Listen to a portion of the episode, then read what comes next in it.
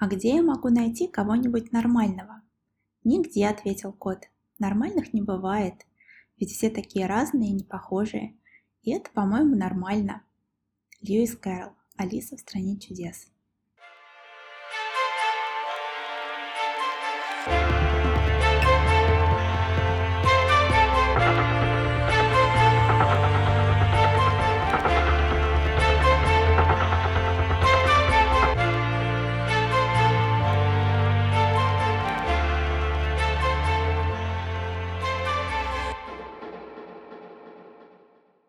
С вами Любовь Лазуткина, психоаналитический психотерапевт, и тема сегодняшнего выпуска звучит как индивидуальность или патология, где грань. Давайте будем честны. Тема особенных детей сложная. Многие боятся о ней говорить, а кто-то даже думать. Но, тем не менее, я без преувеличения скажу, что хотя бы раз в жизни каждый родитель задавал себе вопрос, глядя на своего ребенка, а нормально ли это? Где проходит та тонкая грань, между особенностями возрастного поведения, особенностями проявления темперамента ребенка и тем, что мы все-таки выносим за рамки нормы. Разобраться в этом непростом вопросе я пригласила Камиля Сулейманова. Камиль – специальный психолог, олигофрен и педагог. Также Камиль является аспирантом Курского государственного медицинского университета. Камиль, привет! Привет! Камиль, позвала я тебя сегодня в гости, чтобы поговорить с тобой о такой теме. Для себя я ее сформулировала как индивидуальность или патология. Я намеренно избегаю слова норма, потому что норма, по моим наблюдениям, понятие достаточно размытое и условное. А, поясню себе свою мысль. А, например, насколько я замечаю, в психиатрии, в психологии, в дефектологии и тем более в психоанализе под нормой подразумевают абсолютно разные вещи. И не то чтобы прямо абсолютно разные, но позиции к подходу нормы отличаются. А, в частности, если психиатрия это МКБ, ДСМ тебе известные, то, например, мой психоанализ говорит о том, что вообще стараются уйти от понятия нормы и предлагают ориентироваться не на диагнозы, а на структуру личности, чтобы каким-то образом не стигматизировать людей, давать большее пространство для проявления индивидуальных различий, для того, чтобы даже в глубокой патологии находить то пространство здоровья, с которым мы все-таки можем работать и потихоньку приводить эго человека к более здоровому состоянию.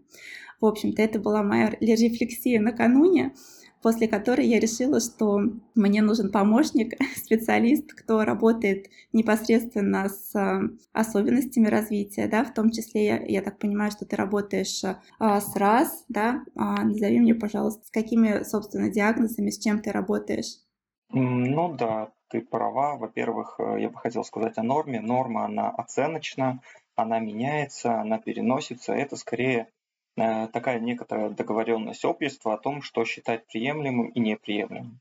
И в зависимости от э, тех событий, которые происходят в обществе, от того историко-культурного контекста, в котором находится данное конкретное общество, данный конкретный социум, норма может меняться. Поэтому э, некоторые вещи, которые раньше нам казались ненормальными, сейчас являются нормой, и наоборот, вещи, которые нам когда-то казались нормальными или обыденными, могут стать патологией. Поэтому понятие нормы и патологии в современной психологической работе, да, они избегаются.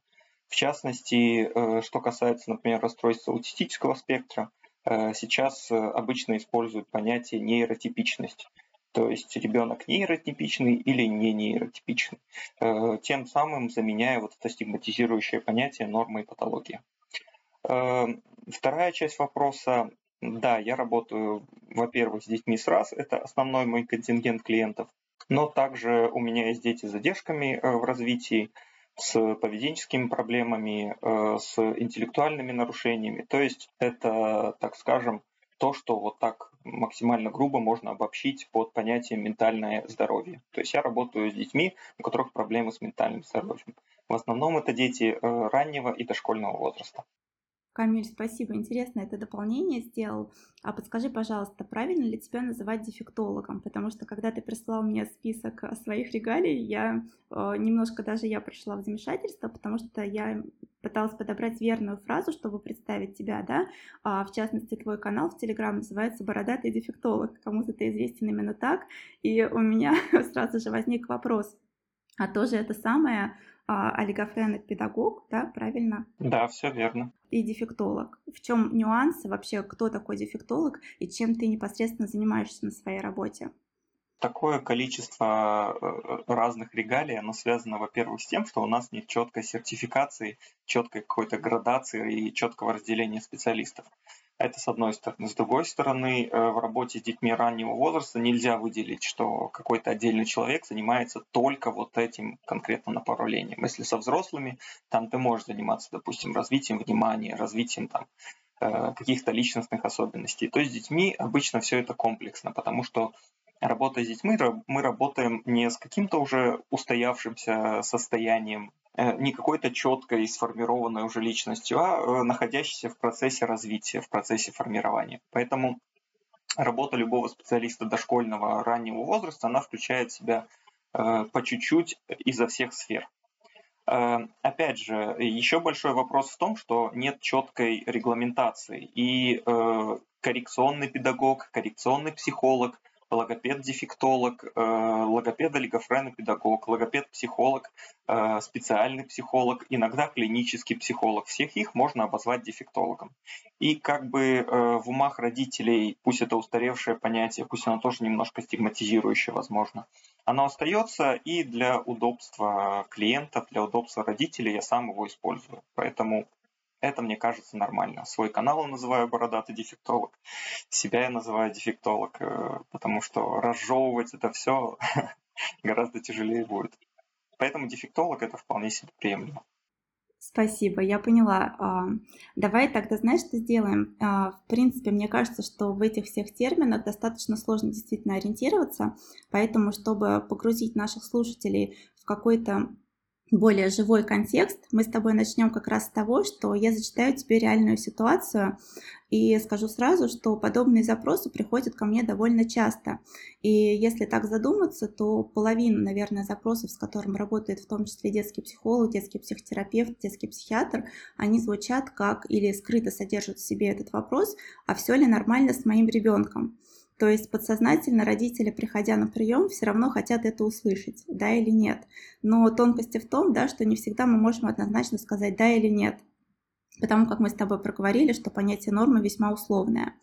Поэтому давай сразу нырнем с тобой в контекст вот, и представим такую гипотетическую ситуацию. На самом деле это реальная ситуация, это а, запрос от мамы, который пришел ко мне не так давно, которая написала мне можно сказать, что в растерянности, так как она не знала, куда, к какому специалисту ей обратиться. И начала она с невролога, как я понимаю. Но допустим, что эта мама попала изначально к тебе, а, и я сейчас зачитаю тебе, с чем она пришла. Доброе утро, Любовь. Сейчас дочке 11 месяцев. Что беспокоит? Не поддерживает зрительный контакт. Может посмотреть, но потом быстро отворачивается. Когда настаиваю, может даже заплакать. На чужих смотрит, но не пристально, не отзывается на имя. Вообще робкая и пугливая. Предыстория. Беременность прошла хорошо, роды самостоятельные. В полтора месяца отказ от груди. Не брала ни соски, ни поильники, ни ложки, ни стаканы, ни системы докорма. Могла плакать до крови в горле. Оставила на груди на снах. Было ужасно. Плакала перед сном, вес набирала хорошо. Тогда и появился взгляд в сторону. Не любила быть на ручках или только в позе столбик. В шесть месяцев вернулась на грудь. Из положительного. Понимает обращенную речь, это точно. Знает животных, может принести, дать, причесать маму и куклу по просьбе. Показать глазки, носик, как делают индейцы. А, машет привет пока. Есть указательный жест пальцем. Правда, не смотрит на меня, смотрю ли я. Если что-то происходит, смотрит на мою реакцию. Просится на ручки. Если боится, идет ко мне за защитой. Живем в Москве, обратились в Центр ранней поддержки. Сказали не аутизм, а такой характер. Сейчас ходим туда раз в месяц к детскому психологу. Говорят, развитие по срокам, а глазки и имя не столь важны. Но я не могу избавиться от ожидания, чего жду непонятно даже самой. То ли что станет смотреть на меня, то ли станет хуже. Боюсь, что я все испортила и травмировала ее. Как исправить? Что я могу сделать? Ну, э, во-первых, э, с детьми тако, нас, такими маленькими раннего возраста э, действительно тяжело э, четко разграничить, что такое норма и не норма, потому что, опять же, в зависимости от каких-то прочтенных параметров, в зависимости от наследственности, от их микросоциума, от той биологической составляющей, которая в развитии ребенка раннего возраста играет все еще огромную роль, там трудно выделить, э, где у нас условная норма и условная патология. Однако мы помним, что для детей э, раннего возраста ведущая деятельность – это эмоциональное общение с родителем, эмоциональное общение с матерью.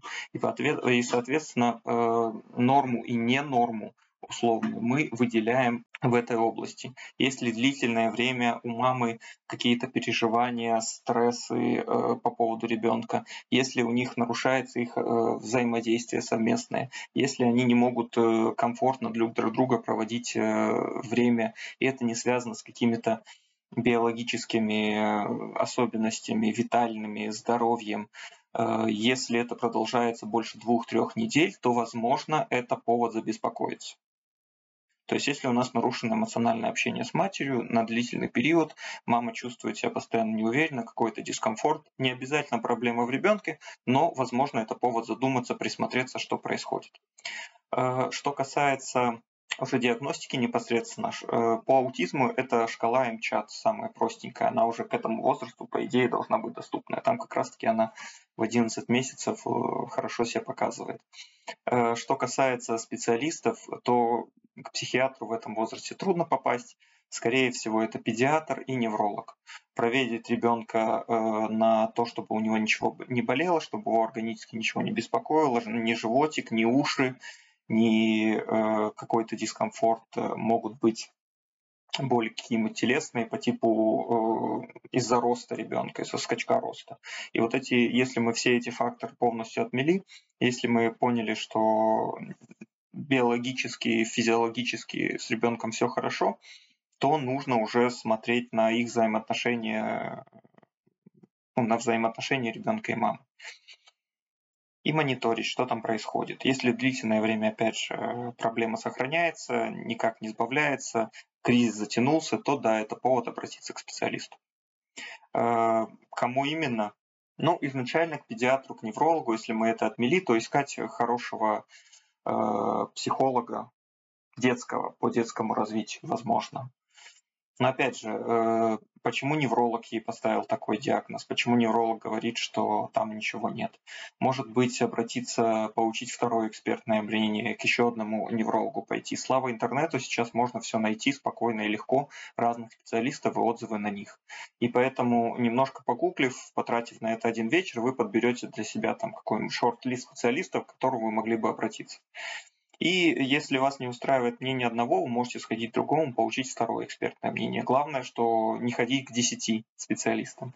Обычно одного, двух, трех вполне себе достаточно. А если больше десяти, значит тут уже проблема вряд ли в ребенке. Потом вы, э, когда получаете второе экспертное мнение, уже оттуда отталкиваетесь. Может быть, второй специалист что-то заметит, может быть, он что-то найдет. Нет, опять же, в Москве все неплохо с центрами ранней помощи. Можно найти там себе специалиста хорошего и время, и деятельность, которая поможет вам и ребенку. Поэтому, думаю, э, ничего ужасного тут нет, по крайней мере. Если бы был какой-то прям серьезный-серьезный диагноз или какая-то серьезная проблема, то, скорее всего, даже районный врач э, из поликлиники это бы заметил. Соответственно, если проблема есть, то она, скорее всего, несерьезная. Я не могу говорить, э, не видя ребенка, конечно же, но, скорее всего, там ну, так скажем, не слишком тяжелая ситуация. И, соответственно, найдя хорошего специалиста, э, невролога, может быть, психолога для матери, для ребенка, э, мы можем, я думаю, это исправить. То есть теоретически это все поддается коррекции. Благо, психика детей пластична и податлива. Так что, думаю, у нее все будет хорошо.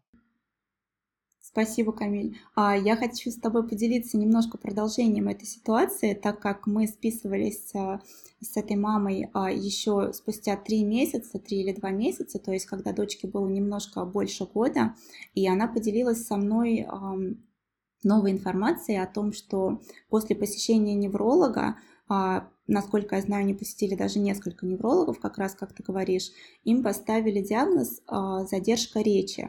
И у меня к тебе закономерный вопрос, как специалисту по раннему развитию. А вообще, с какого диагноза могут ставить диагноз задержка речи? Так как, насколько я помню, когда мы учились, да, еще во времена моей учебы, почему-то мне запомнилось, что диагноз задержка речи ставится как минимум после двух лет. Поделись со мной, пожалуйста, новой информацией, так как ты непосредственно с этим работаешь. И, как ты знаешь, сейчас данная проблема задержки речи беспокоит многих родителей. Вообще, с какого возраста правомерно ставить этот диагноз? И, в общем, поделись со мной своим взглядом на эту проблему. Хорошо, спасибо. Это очень хороший вопрос. Надо было бы мне еще раньше, наверное, про это сказать, но скажу сейчас. Э, психологи, дефектологи, логопеды, они диагнозы не ставят. То есть диагноз э, задержка речи, скорее всего, у нее стоит задержка речевого развития ЗРР. Э, это диагноз неврологический. Его ставит невролог, смотря на то, отвечает ли развитие ребенка возрастным нормативам. То есть у него есть определенный чек-лист, определенная карта маршрутная, где показано, какими навыками ребенок должен овладеть к тому или иному возрасту. Поэтому диагноз это скорее вещь врачебная. Э, мы, э, психологи, дефектологи, мы работаем с тем, что уже есть, смотрим, на что похоже развитие ребенка. Единственное, что мы можем сказать, да, у вас развитие вашего ребенка похоже на, допустим, задержку психического развития. Это мы можем сказать. Но ставить диагнозы мы не имеем права. Поэтому вот они э, пришли от невролога. Невролог поставил задержку развития речи. Скорее всего, он опирался не непосредственно на речь как таковую, а на те еще предшествующие этапы развития речи, как гуление, лепет и псевдослова. То есть они должны быть уже году с копейками точно. Э, гуление начинается там с 4-5 месяцев, иногда даже раньше. Э, лепет начинается с 7 и выше иногда чуть раньше, чуть позже. Плюс нужно учитывать, что у современных детей вот эти, опять же, относительность нормы. Возрастные э, нормативы формирования речи, они немножко сдвинулись. То есть дети сейчас в целом говорят чуть-чуть позже. С чем это связано, это долгий дискутируемый вопрос. Но реальность такова, что дети говорят чуть-чуть позже. Поэтому, скорее всего, невролог опирался, опять же, на нормативы развития речи, на то, что у ребенка должен быть лепет и какие-то псевдослова к году и трем, на то, что у него должно быть 3-4 постоянных слова, там мама, папа, тятя, дай. И если их нет длительное время, и ребенок никак не компенсирует э, отсутствие э, вот такой вербальной речи, э, псевдослов жестами, допустим, э, мимикой, то, возможно, вот на этом основании невролог поставил. Хотя, опять же, постановка диагнозов, к сожалению, это или к счастью, это не наша прерогатива. Тут мы полностью все в руки неврологу. Поставил, поставил. Если э, это хороший невролог, э, если у него хорошие отзывы родителей, то вполне вероятно, что он прав. Спасибо, Камиль. А сейчас, наверное, наши слушатели все задались вопросом, почему же Камиль не сказал, почему сейчас современные дети говорят позже, так как я не без преувеличения скажу, что очень много раз я получала этот вопрос у себя в блоге, но мы, наверное, оставим его все-таки для какой-то нашей следующей беседы, а, потому как действительно вопрос дискуссионный, вопрос обширный. А, давай с тобой перейдем к раз к тому, с чем ты работаешь чаще в своей практике, и здесь я хочу с тобой поговорить о ранней диагностике расстройств, раз, расстройства аутистического спектра, да, давай произнесем это полностью, а, чтобы проще воспринимать на слух. А с какого возраста вообще возможна диагностика раз, диагностика аутизма, и еще приведу цитату из твоего блога, что со временем начинаешь практически сразу автоматически отмечать красные флажки раз у детей. Расскажи, пожалуйста, что это за флажки, с какого возраста на них обращать внимание. В общем, давай перейдем к твоей главной теме, с чем ты работаешь, расстройство аутистического спектра, раз, да, с какого возраста и по каким признакам родители могут понять, что начать подозревать, что у их ребенка, возможно, есть аутизм. Угу. Этот вопрос тоже, пожалуй, требует отдельной встречи, э, если, опять же, очень кратенько. Э, следует понимать, что расстройство аутистического спектра это не один какой-то конкретный четкий диагноз. То есть у тебя в кабинете могут, может находиться три ребенка, у всех троих будет стоять раз, и все три ребенка будут абсолютно разные. То есть вот недавно я студентам на практике э, специально создавал такую ситуацию. Приглашал трех детей в кабинет, и они смотрели. Три совершенно разных ребенка, у всех троих раз. Один говорящий э, со стимами, э, не со стимами, с аутостимуляциями, э, второй не говорящий с полевым поведением, третий с жесткими стереотипиями, капризами, истериками и криками.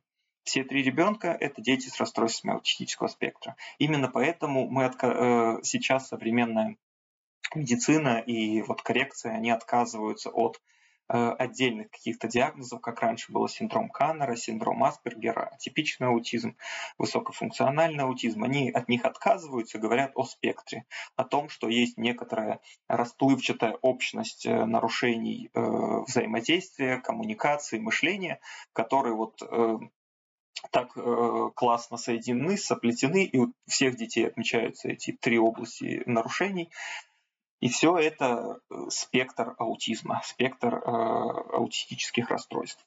Поэтому к расстройствам аутического спектра могут относиться совершенно разные дети. Иногда к тебе могут привести э, э малыша, который наизусть знает, там, допустим, э, целые главы книг, э, наизусть знает сказки, стихи, огромное количество, но не использует речь как средство коммуникации. Иногда к тебе могут привести ребенку, у которого речи вообще нет, вплоть даже до э, вокализации, звукоподражания нет никакого. И это тоже расстройство аутистического спектра. Иногда могут под, позвать ребенку, у которого эхололии, чтобы ты ему не называл, он отвечает так же, а еще у него стереотипии, строгие маршруты, э, и он всю семью перестроил вот под свои аутистические нужды. Это тоже э, происходит. И все, все три эти вещи раз. Именно поэтому э, до сих пор такая проблема с одной стороны с диагностикой, с другой стороны с коррекцией, потому что аутизм слишком-слишком-слишком разный. У нас до сих пор нет какой-то универсальной методики. Вот э, мы смотрим на детей с другими особенностями развития. Что понятно, что делать с детьми с нарушениями слуха, прекрасно понятно. Есть э, выработанная методика, есть русский жестовый язык, есть дактиль, есть методы, которые мы используем для того, чтобы взаимодействовать с ребенком. Есть прям выработанная система, которая работает с советских времен. И э, то же самое практически с любыми другими категориями детей с особенностями в развитии. А по расстройствам аутического спектра такой четкой слаженной системы еще нет.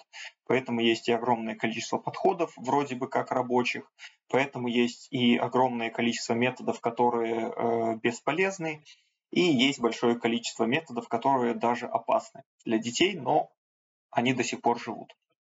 Что же касается, теперь вернемся наконец к вопросу диагностики, то опять же э, аутизм разный, э, диагностируется по-разному. Самое первое, мы должны понимать, что у нас в стране, в России принято так, что обычно такие серьезные диагнозы они ставят с трех лет. Но это тоже такая, скорее, негласная традиция, которая сформировалась, опять же, с советского времени. В три года э, могут поставить и э, задержку развития речи, задержку психического развития, и э, аутизм обычно ставят тоже уже с трех лет, а то и позже. Опять же, это негласная традиция, поэтому многие современные хорошие специалисты не могут поставить диагнозы и раньше эта практика сейчас, слава богу, э, распространяется. Что касается красных флажков, которые могут отметить родители, то, э, допустим, в некоторых странах аутизм могут диагностировать еще с 12 месяцев. Иногда э, при сложных формах нарушения можно и раньше диагностировать, прям четко поставить диагноз. Но, как мы понимаем, у нас в стране мы к этому пока еще далеки пока еще от этого. Поэтому многое э, лежит на плечах родителей. Если мы видим нарушение детско-родительских взаимоотношений, опять же, которые длятся больше двух-трех недель, которые не связаны с возрастными кризисами и скачками роста, которые не связаны с какими-то э, биологическими особенностями ребенка, не связаны с, тем, с его болезнями и длятся вот долго-долго-долго, и родители и ребенок находятся в постоянном стрессе, это повод обратиться к специалисту. Касательно конкретно аутизма, это опять же э, глазной контакт, э, развлечение э, взрослых на свой-чужой, при кормлении поза бревнышком, нарушения сна иногда могут быть у детей, излишняя капризность, сверхчувствительность на многие сенсорные стимулы. Э, Все это можно назвать такими ранними-ранними-ранними признаками раз, которые еще до года, до года можно отметить. После года мы опираемся во многом на речь и коммуникацию, потому что эмоциональное взаимодействие с родителем но перетекает в то, что ребенок начинает взаимодействовать и с другими людьми все больше и больше. И э, вот такой ядерный признак аутизма – это как раз-таки нарушение социального взаимодействия. То есть как вот этот синдром Каннера и был открыт, что ребенок вроде бы все с ним в порядке, но почему-то общаться с другими людьми, с другими детьми он вообще никак не хочет. И вот это вот такой ядерный признак аутизма, от которого мы отталкиваемся, что у него именно нарушение коммуникации. Э, нарушение использования речи как коммуникации. Ребенок не пытается компенсировать нарушение речи э, мимикой, жестами, э, вокализациями, эмоциями. Имеются, возможно, к году уже формирования каких-то первых стереотипов и повторяющиеся движения по типу бабочки, раскачивания, закатывания глаз, кружения, ходьбы на носочках. Это то, что мы можем увидеть уже с года. Но опять же, диагноз родители не имеют права ставить. Диагноз психологи, логопеды, нянечки в саду прохожие на остановке не имеют права ставить. Вы должны пойти к адекватному специалисту, э, чтобы он провел вам адекватную э, научно обоснованную диагностику и уже после этого говорить о каких-либо диагнозах. Потому что, опять же, то же самое нарушение использования речи как средство коммуникации, оно может быть и при других особенностях в развитии. Ходьба на носочках может быть не только при аутизме, но и при тревожности. Э, раскачивание стимы, ну, условно стимы, хотя это понятие сейчас редко используется, э, они могут быть при, допустим, гиперактивности. То есть именно поэтому мы говорим о спектре, что есть какая, какой-то перечень особенностей, перечень каких-то специальных, специфических трудностей, которые э, связаны с аутизмом. Поэтому диагностика трудна, и мы должны искать хороших специалистов для этого. Красные флажки я рассказал. Нарушение детско-родительских взаимоотношений, нарушение коммуникации. Это первое, на что нужно обратить внимание. Камиль, спасибо. Ты очень интересно рассказал, что а, все дети с аутизмом разные. А если корректно задавать вообще такой вопрос, а есть ли что-то общее, что объединяет всех этих детей? А есть условно какое-то ядро, которое характеризует аутизм, на основании которого мы можем а, объединить все эти различия да, проявлений а, в то, что мы называем аутизмом. Угу. Ну, как я говорил, изначально э, аутизм выделен именно из-за нарушения социального взаимодействия. То есть это первый признак, который как бы обращает на себя внимание. Э, если погуглить, э, по интернетам бродит так называемая триада аутизма.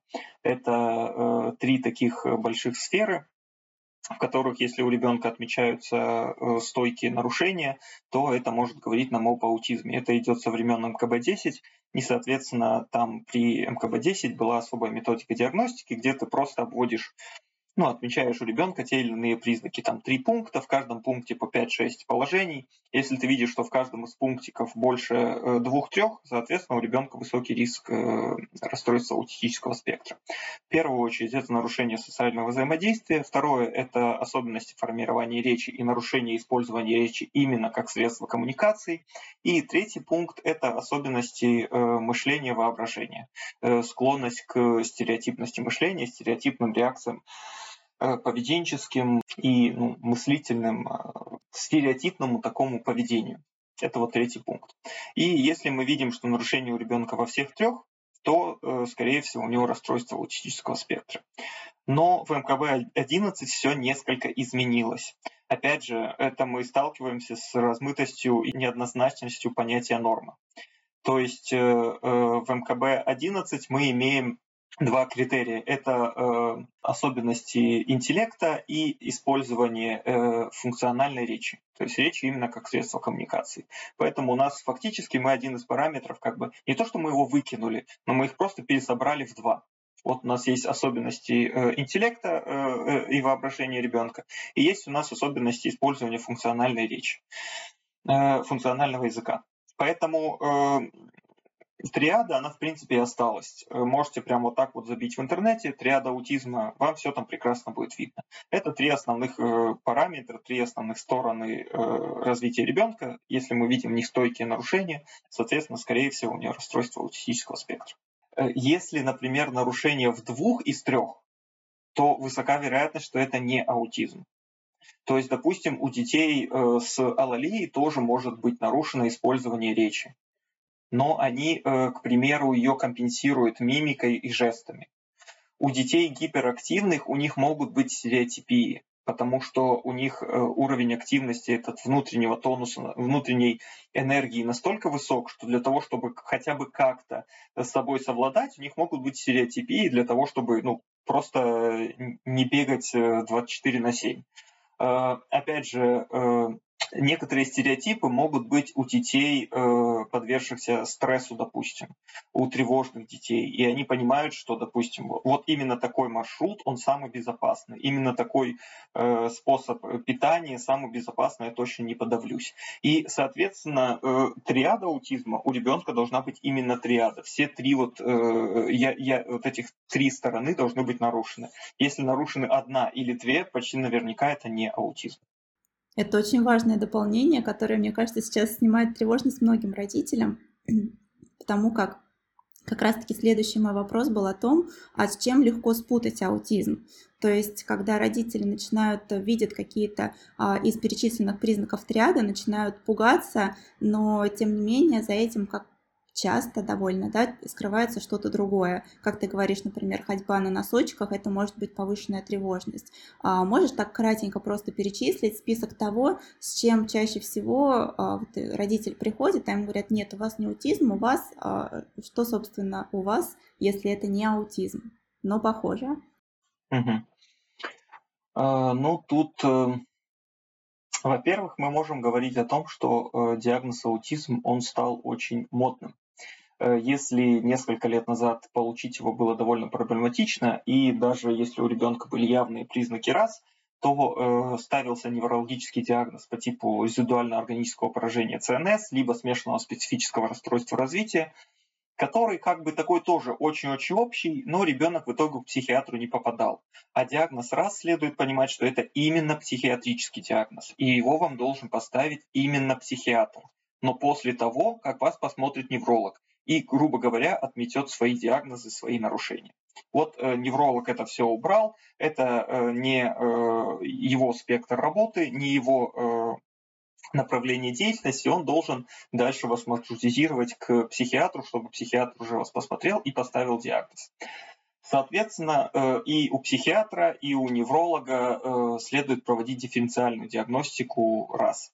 Не будем углубляться туда, опять же, это очень долгий разговор ну, скажем так, э, самые часто встречаемые диагнозы, с которыми необходимо проводить дифференциальную диагностику, это, во-первых, э, серьезные глубокие нарушения интеллекта, это задержки психического психоречевого развития, это СДВГ, это задержка психического развития, это алалия. Вот это основные признаки, ну, основные такие диагнозы, с которыми приходится, грубо говоря, отличать что есть что.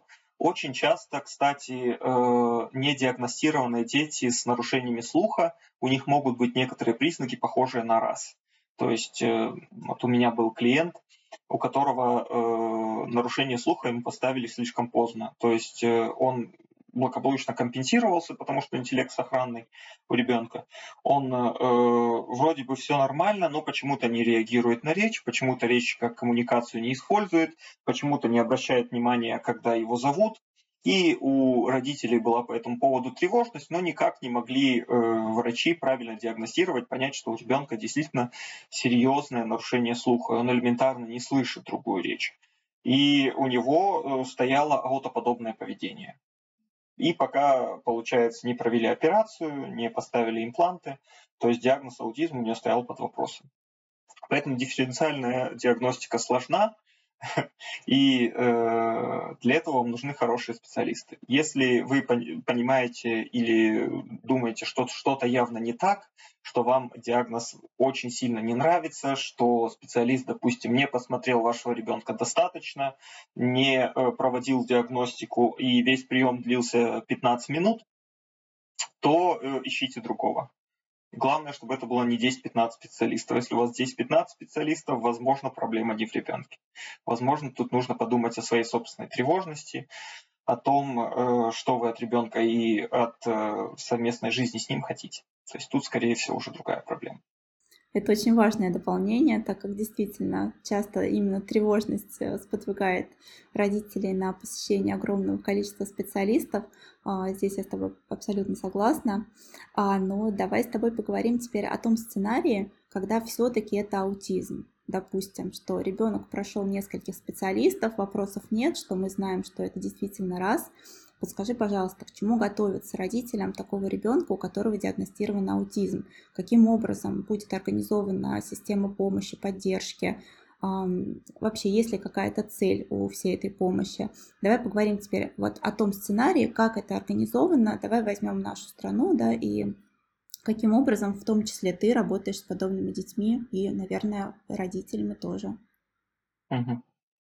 Э, следует, наверное, вначале уточнить, что я работаю все-таки э, не в государственной сфере. Э, я работал год в школе, но решил уйти все-таки, ну, грубо говоря, в частную практику. Поэтому эм, я буду рассказывать скорее вот со своей позиции, потому что эм, Государственная помощь и поддержка, она имеет свою специфику, свои особенности. Я могу обрисовать ее в общих чертах, чтобы было понятно, но лучше обратиться по этому поводу к более компетентным людям. Э, когда вам ставят диагноз расстройства аутистического спектра, вашему ребенку, точнее, ставят диагноз расстройства аутистического спектра, хотя его могут поставить во взрослом возрасте, что крайне редко, но э, мы говорим о детях, о той сфере, где я работаю. Э, в дальнейшем государство, э, оно должно, обязано вам предоставить э, ответ на вопрос, а что, собственно, делать. В каждом городе более-менее крупном, в более-менее крупном райцентре всегда найдется какой-то государственный садик, государственный центр раннего вмешательства, государственные психологи, дефектологи, логопеды при психолого-медико-педагогической комиссии, которые будут оказывать поддержку вашему ребенку. То есть с государственной точки зрения, что, мы, что государство нам говорит? Вот у вас есть центр раннего развития, центр раннего вмешательства, вот у вас есть детские ясельные группы э, комбинированного типа, куда вы можете отправить ребенка. Вот у вас есть отдельные специалисты логопеды-дефектологи при психолого-медико-педагогической комиссии. Но Зачастую помощи государственной недостаточно, потому что детей сразу большое количество. Э, в некоторых не слишком больших городах может быть большой э, недостаток специалистов отмечаться, и приходится порой стоять в очереди по месяцу, по два, по три, чтобы получить там свои 10 занятий с дефектологом, 10 занятий с логопедом. Понятно, что для развития ребенка этот месяц-два они могут быть критическими. Поэтому родители очень часто прибегают к частной практике. Что нужно понимать, когда ты идешь в частную практику? Первое, что тебе нужно сделать, э, это погуглить. Слава интернету, слава, что он есть. Вы заходите в интернет и гуглите научно доказанные методы работы с детьми с раз у фонда «Выход» и Елисея Осина даже есть такая книжечка небольшая, там страниц на 60. Это именно научно дока... методы с научно доказанной эффективностью по работе с детьми с раз. И там как раз-таки немножко еще говорят про маршрутизацию. Я, может быть, ссылку вам туда скину в канал. Очень хорошая книжка, которую должен прочитать любой родитель, только, только, только столкнувшийся с диагнозом. Далее мы должны э, очень хорошо э, почитать, опять же, погуглить на проверенных сайтах, что такое аутизм, чтобы мы сразу избавились от лженаучных методов и подходов.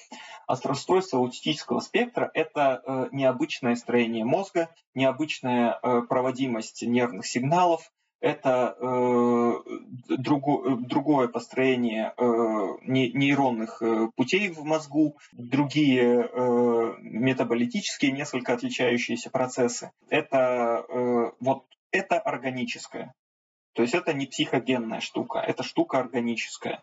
И э, часто обусловленная генетическими какими-то параметрами, наследственностью или э, просто генетическими поломками, трудностями. Поэтому э, вылечить аутизм нельзя. Мы можем, э, это именно состояние. Это такое же состояние, как, допустим, вот у меня темные волосы. И представим, что в обществе требуют, чтобы волосы у всех были белые. Единственное, что я могу сделать, это подкрасить волосы в белый цвет. Они всегда у меня будут оставаться черными, и там где-то на корнях время от времени будет черное появляться, но э, с точки зрения общества я нормально в него вписываюсь. Вот, грубо говоря, коррекция аутизма, э, коррекционная, развивающая работа, это тоже вот это вот перекрашивание волос. Мы просто делаем те со- состояния ребенка и его особенности, э, переводим их на социально приемлемый лад, обучаем ребенка разным вещам и э, показываем ему, что э, за пределами своего личного мира тоже прикольно, интересно и круто, что с другими людьми общаться и взаимодействовать классно и интересно. И вот мы занимаемся таким подкрашиванием волос. Поэтому родителям, как только они получили диагноз, нужно почитать, что такое аутизм, э, в хороших проверенных источниках, хотя бы просто в Википедии почитать, а не на левых сайтах понять, что аутизм не лечится в привычном понимании, что от него нет никакой таблетки, и потом уже искать методы коррекции с научно доказанной эффективностью. Вот когда мы вот эти этапы, мы вот эти должны пройти еще до того, как мы вообще обратимся к кому-то, помимо психиатра, уже поставившего нам диагноз. Вот это мы должны еще, это такая задолго до того, как вы пошли к специалисту. Это как в шутке про психотерапию. Для того, чтобы ребенок э, рос э, нормальным, э, нужно обязательно пройти психотерапию, желательно за 2-3 года до его рождения. Вот это то же самое. Еще до того, как мы куда-то пошли, до того, как мы начали выбрать маршрут, мы сами хотя бы какие-то штрихи для себя нарисовали в голове, что такое аутизм, с чем его едят и что помогает, а что не помогает. И тогда уже искать специалиста. Э, что касается непосредственно практической помощи, то сейчас э, актуален наиболее действенный мультидисциплинарный подход. Не может быть одного специалиста, который может абсолютно все сферы ребенка вашего покрыть. Если, если вам кто-то говорит, что я и логопед, и дефектолог, и э, специалист АФК, еще плаванием занимаюсь, а еще у меня в ванной дельфины есть, а еще э, я по травам специалист, могу еще там звуки полечить, музыкой позанимаюсь. Почти, может быть, человек и знает все в указанных сферах, но почти наверняка он не будет лучшим специалистом в каждой из них. Поэтому э, выбирать нужно специалистов более-менее конкретных, совмещать двух-трех э, хороших, адекватных специалистов и вот исходя из этого строить свою коррекцию, поддержку. Э, самый популярный метод работы – это ABA-терапия, то есть поведенческий подход и его вариации. Флортайм не так э, хорошо представлен в нашей стране, но тоже есть. Э, Нейропсихологическая коррекция, в принципе, показывает неплохие результаты. Сенсомоторная коррекция хорошо, но нужны еще другие специалисты дополнительные для, допустим, интеллектуального развития ребенка, работы с логопедом. То есть все на самом деле сложно. И э, очень важно э, то, чтобы родитель представлял хотя бы немножко, что такое аутизм, что он хочет от ребенка, каких конечных результатов он должен, он хочет добиться. И вот когда у него будет вот эта внутренняя картина, это же тоже очень тяжело принять новый диагноз ребенка, понять, что у него проблемы, начать работать, перестать стесняться, перестать бояться, перестать искать волшебную таблетку, перестать ходить по специалистам. Но пока этого не будет, э, от этих метаний тоже смысла много не будет. Поэтому история печальная, сложная и грустная. Я сейчас проанализировала то, что ты говоришь, именно как психотерапевт. И мне пришел вопрос на ум, действительно, когда ты работаешь с тем, что ты не можешь вылечить. То есть это, по сути, такая работа, в которой нет конечного результата, ты видишь какие-то, наверное, результаты промежуточные, некие улучшения, прогрессы, но тем не менее все равно у тебя в голове э, эта мысль, что аутизм не лечится. И ведь в таких условиях довольно легко поймать выгорание, вообще отчаяться. А, я уверена, что у многих, а, не только родителей, наверняка и специалистов опускаются руки при работе в таких условиях с такими сложными диагнозами. Подскажи, как ты относишься к проблеме выгорания? А, поделись своим опытом, личным опытом наблюдения за родителями. А, что ты можешь посоветовать тем, кто долгое время находится на этом пути, на пути коррекции, на пути а, работы с детьми с аутизмом, да, какой-то адаптации, каким образом найти в себе силы, да, давай коротко обобщим, и все-таки научиться с этим жить. Да, это очень актуальный вопрос. Эм, когда я шел в аспирантуру, у меня был выбор между э, диссертацией, которая у меня сейчас, и э, диссертацией на тему родительского выгорания. И э, как раз-таки в основе вот этой второй темы лежала гипотеза, что родители детей с расстройствами аутического спектра выгорают быстрее, потому что первично, допустим, согласно э, отечественным наработкам, первично страдает у ребенка именно эмоционально-волевая сфера, э, эмоциональная коммуникация со взрослым. И родители, э, вкладываясь в развитие малыша, вкладываясь в коррекцию, они не получают от ребенка обратной эмоциональной связи и из-за этого быстрее выгорают. Э, сейчас мы проводим исследование, как раз-таки направленное на изучение этого вопроса. Провели опросник с 70 родителями и будем его анализировать. Но мне кажется, что родители детей с раз, они все-таки чуть-чуть быстрее выгорают. Для самих родителей, мне кажется, опять же, это звучит несколько так высокомерно, и будто я с высоты вот так вот говорю все мудрые, премудрые советы, но скорее это просто личное наблюдение. То есть я не пытаюсь кого-то учить, кого-то увещевать и так далее. Для родителей желательно понять, что ребенок это ребенок с раз, ребенок будь там с нарушением слуха, с задержкой психического развития, с нарушением опорно-двигательного аппарата, что ребенок это в первую очередь ребенок.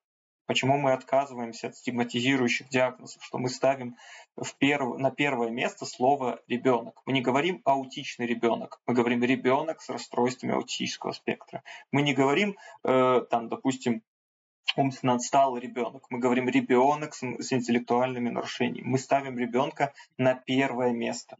И вот это важно понять родителям, что несмотря на то, что у твоего ребенка трудности, он в первую очередь твой ребенок. Ты не обязан становиться для него специалистом и всю жизнь его гонять как сидорову козу ради какой-то призрачной цели. Желательно уделять хотя бы немного времени для того, чтобы просто насладиться детством, родительством. Есть максимально глупые эмоциональные игры по типу козы рогатой. Пощекотал ребенка, ты посмеялся, ребенок посмеялся, круто. Э, дал себе слабину и немножко поиграл в его какую, какие-то вот э, стимуляционные игры, включился в них по чуть-чуть. Ты вроде как и развиваешь ребенка, но вам твоим весело, прикольно, интересно каким-то образом купил ему вкусняшку, и ты ее как-то обыграл, эту вкусняшку, чтобы ребенок получил ее как-то и засмеялся, еще обрадовался параллельно. И ты уже э, немножко эмоционально себя разгрузил и чуть-чуть лучше провел время, чем просто сидя на занятиях с малышом. Поэтому родителям важно понимать, что перед вами ребенок. Не э, задача, не спортивный рекорд, который нужно побить, не э, задача которую вы не выполните, вас уволят. Это в первую очередь ваш ребенок. И вот хотя бы чуть-чуть проводить приятно каждый день время с ним, не потому, что нужно, не потому, что требует злой дядя-дефектолог, не потому, что психиатр сказал. Нет, просто вот немножко 10-15 минут провести с ребенком время так, как вы хотите. Хотя бы вот эти небольшие окошки в день уже вам сильно очень помогут. Э, с другой стороны, следует опять же понимать, что э, дети с расстройствами аутического спектра почти всегда абсолютно счастливы в своем вот этом аутичном мирке. Им особо ничего и не нужно. Ну, они адаптировались к этому, их психика, их особый мозг адаптировался к окружающей среде, и они счастливы в своих аутостимуляциях, счастливы в своих стереотипах, счастливы в своих маршрутах очень часто. И э, наоборот, мы, э, специалисты и родители, когда пытаются проникнуть в этот мир, как-то условно вытащить ребенка из этого э, кокона аутичного, то они являются такими раздражителями. Нужно нет-нет разделять счастье ребенка и тоже пытаться его понять, пытаться с ним повзаимодействовать, пытаться с ним поиграться, опять же. Э, это то, что касается родителей. Э, то, что касается специалистов, опять же, перед тобой ребенок. Дети крутые, дети активные, дети смышленные, дети сообразительные, дети умеют мечтать, дети умеют радоваться мелочам. Это все те вещи, которые взрослый со временем теряет. Поэтому, наблюдая за детьми, находясь с ними рядом, ты можешь еще немножко прикоснуться к миру своего вот этого внутреннего ребенка, его немножко почаять. И за счет этого, там, допустим, вот ты 55 минут ты с ребенком занимаешься усердно, там, допустим, формированием э, сортировки фигур, к примеру. Но последние пять минут ты с ним побегаешь, порадуешься, похвалишь его, побросаешь с ним мячики, и вы оба уйдете счастливое занятие. Опять же, чередовать виды деятельности очень полезно, чтобы ты после работы мог заняться чем-то, в чем ты тоже еще более-менее успешен, но это не касается твоей непосредственной профессиональной деятельности. Там какие-то хобби, если у вас есть, э, это круто. Если нет, то лучше придумать себе что-нибудь. Умение переключаться очень важно для специалиста, чтобы когда ты выходишь из центра, оставлять э, из кабинета, оставлять свою работу в кабинете. Вот она там осталась, а ты теперь другой человек. У тебя есть свои интересы, своя семья, свои проблемы, свой список покупок, и ты вот идешь по своим делам. Это тоже очень важно делать. Нельзя ни в коем случае приносить свою работу домой, перекладывать ее на ближних, использовать ближних как ресурс. Это тоже большая проблема. Ну вот это, наверное, такие наиболее общие какие-то условно рекомендации. Хотя каждый случай, конечно же, индивидуален. Каждый случай нужно разбирать отдельно. И родители, и специалисты. Спасибо, Камиль. Ты упомянул вскользь свою кандидатскую. А, я знаю, что ты пишешь кандидатскую, что ты проводишь исследования. Мог бы ты вкратце рассказать, что вы исследуете? Это какая-то смежная тема с аутизмом. Расскажи немножко об этом. Название э, звучит э, максимально сложно. Развитие регуляции поведения как фокус психокоррекции детей дошкольного возраста с расстройствами аутистического спектра.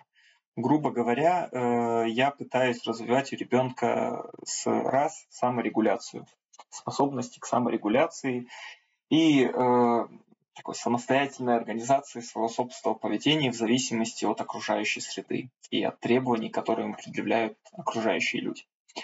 Э, тема сложная, тема интересная, и, э, конечно же, при работе с ней я испытываю большие трудности, потому что вроде бы есть CB-терапия, которая занимается непосредственно коррекцией поведения ребенка но в данной ситуации пытаюсь изобрести что-то чуть более простое. Вот так можно охарактеризовать мою кандидатскую, если не углубляться. Э, исследование я проводил на 100 детях, сейчас уже заключительный этап. Я подвожу итоги, высчитываю, э, работаю с сырым, сыр, сырыми материалами, полученными при исследовании. И, надеюсь, добьюсь каких-нибудь значимых результатов, статистически значимых. Поэтому все пишется потихоньку. Уже скоро завершение, скоро финал. Я тебе желаю успехов с защитой диссертации. Давай с тобой в завершение поговорим о тебе лично. Ты а, работаешь с такой сложной темой. Наверняка мне кажется, что это просто невозможно избежать некой профдеформации.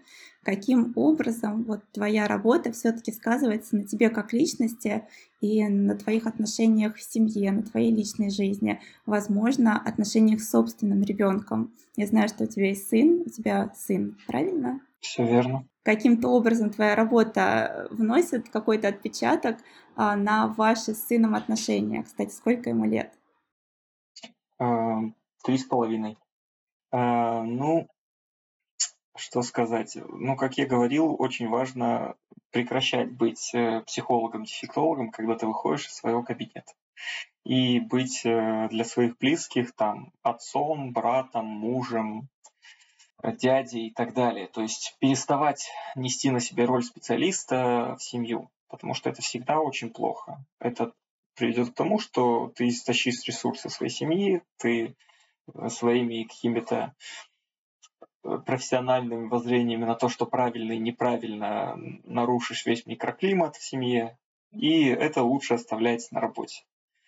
Что касается профдеформации, ну, поэтому, э, конечно же, мое образование, наверное, влияет на чуть-чуть более повышенную тревожность по отношению к ребенку, но я стараюсь это держать себя в руках. Э, а в целом, я думаю, что моя работа не очень сильно влияет на семью. Ну, тут, наверное, лучше их спросить, а не меня. Э, что касается профдеформации, то, конечно же, избежать ее очень трудно, избежать выгорания очень трудно. Ну и как бы нужно понять с самого начала, что ты не будешь таким всем активным, веселым, задорным, трудо, э, трудоголиком, выносливым всю жизнь. У тебя есть относительно небольшой период времени, в который ты вот сразу после университета пришел, и ты весь такой заряжен, а потом надо себя как-то продолжать мотивировать, надо как-то бороться с выгоранием, надо как-то бороться с усталостью, надо э, работать над собой для того, чтобы продолжать э, иметь возможность работать с людьми. Это очень тяжело. Но опять же, мне повезло с тем, что я довольно быстро переключаюсь. Это какая-то такая врожденная, скорее, характеристика, а не приобретенный навык. Повезло с тем, что у меня есть несколько хобби, которые мне интересны, в которых я тоже могу себя как-то реализовать, отдохнуть. Что это за хобби, если не секрет? Чтение, игры, э, прогулки, все это я очень люблю и очень большое удовольствие мне приносит. Готовка иногда тоже люблю очень. И все эти вещи, они помогают, допустим, как-то социально приемлемо реализовать э, свои негативные эмоции, которые у тебя проявляются в процессе деятельности, потому что без них никуда. Ты можешь, например, работать несколько месяцев с ребенком, а потом по какой-то причине у него наступил откат в развитии, и, естественно, ты будешь испытывать негативные эмоции по поводу этого, потому что ты же столько сил потратил. И зажимать их себе нельзя, потому что это приведет к худшему. Поэтому лучше пойти пробежаться в наушниках со злой какой-то музыкой, и ты там через часок вроде бы уже какой-то живенький, и все нормально, и жить хочется, и работать хочется и новые методы какие-то придумал. То есть все это возможно. Э, профдеформация, наверное, еще заключается в том, что ты так э, смотришь, опять же, на ребенка всегда и так немножко сканируешь. В этом очень тяжело с детьми всяких многочисленных родственников из Дагестана, допустим, что ты постоянно пытаешься как-то проверить, прочекать. И это привычка, от которой тоже нужно отказываться. Ну, наверное, вот так вот. А то я сейчас как начну болтать, заболтаю вам еще пару часов. Камиль, ты, ты сказал э, любопытную для меня мысль. Я сейчас даже немножко успокоилась, потому что я часто слышу мнение со стороны, что якобы профессия психолога, дефектолога, неважно кто, да, в общем, специалиста, работающего профессионально с детьми, якобы она ему помогает снижать собственную тревожность. Но на себе я чувствую как раз-таки обратный эффект, что мне кажется, что чем больше я узнаю, тем более тревожной я становлюсь по отношению к собственным детям. И порой очень важно поставить вот этот блок и действительно не переносить какие-то ситуации на свою собственную личную жизнь, в частности на своих детей, чтобы самой не превращаться в тревожного родителя, а как раз-таки по причине того, что ты знаешь, как это может быть тревожно, как э, и, в общем, не искать, наверное, какие-то малейшие все-таки красные флажки в своих детях, потому что ты просто видел их достаточно много, попытаться говорить себе стоп, выходя из кабинета. Но это очень тяжело на самом деле, потому что даже за время университета ты уже столько увиделся, начитал, насмотрел, что тебе очень, очень, с одной стороны, и хочется утвердиться в том, что ты, а вот-то я нашел, а с другой стороны, очень страшно, потому что мы смотрим статистику тех всех рисков, которые испытывает, допустим, мама во время беременности. Мы смотрим на статистику увеличения количества детей с ОВЗ, мы смотрим на ухудшение э, там, условий, ухудшение здоровья родителей, э, и все вот эти ужасы. Ты смотришь статистики такой, в каком мире я живу. Иногда от него интереснее и проще просто закрыться, отвлечься, и все нормально. С другой стороны, ребенок имеет полное право ошибаться, это же его жизнь, поэтому он имеет право на какие-то личностные особенности, на какие-то капризы, истерики, плачи, на то, чтобы играться, на то, чтобы манипулировать, на то, чтобы баловаться. Э, мне всегда вспоминается фраза моего дедушки. «Э, это же дети, пусть балуются, это их работа. Типа вот пусть балуются дети, не трогайте никто. Вот он всех так э, строил, когда мы собирались большой семьей. Там дети бесились всегда, и он никому не разрешал нас ругать. Типа, вот, вот же, это же дети, это их работа. И вот тоже нужно понимать, что порой капризы, истерики, плач и все это остальное – это детская работа. А когда он еще будет истерить, плакать и кричать? Если мы не дадим ему это в этом возрасте, то ты, пожалуй, со мной согласишься, он это где-нибудь манифестирует уже в лет в 30, начнет себе покупать мотоциклы, грубо говоря. Опять же, э, поэтому если состояние ребенка, какие-то трудности, проблемы, они не длятся более двух-трех недель и не сильно сказываются на его развитии, на ваших взаимоотношениях, то пусть делает, что хочет. Это его жизнь. Э, он учится лучше всего на своих ошибках. Поэтому ему нужно дать возможность и ошибаться, и набивать себе синяки, и э, на собственной шкуре понимать, что хорошо, что плохо. Поэтому просто быть родителем, находиться рядом, быть интересным, пытаться весело проводить время. Это самое главное, наверное, для родителя. Как мне кажется, опять же.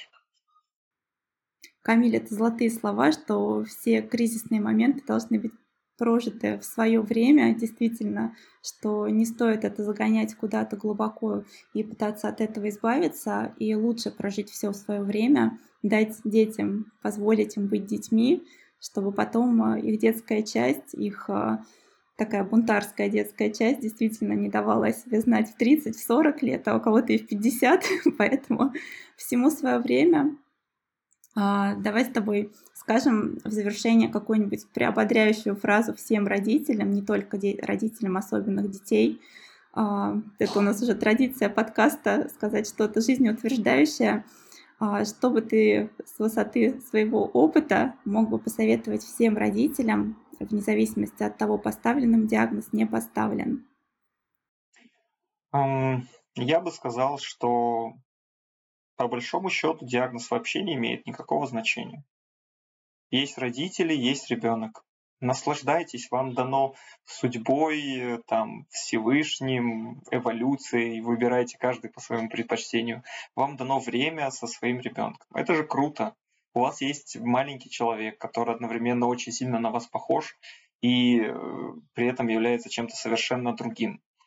Посмотрите на вот такого зеркального, перевернутого себя. Вспомните свои детские годы. Постарайтесь э, дать ему не материальных каких-то благ, которых у вас не было в детстве, а скорее каких-то эмоций, которые, может быть, у вас не доставало вам в детстве.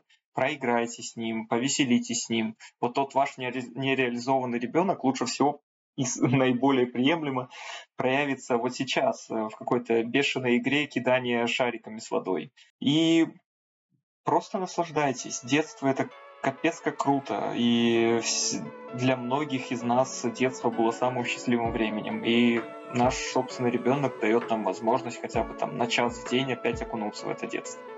Поэтому наслаждайтесь временем с детьми. Вот моя приободряющая фраза.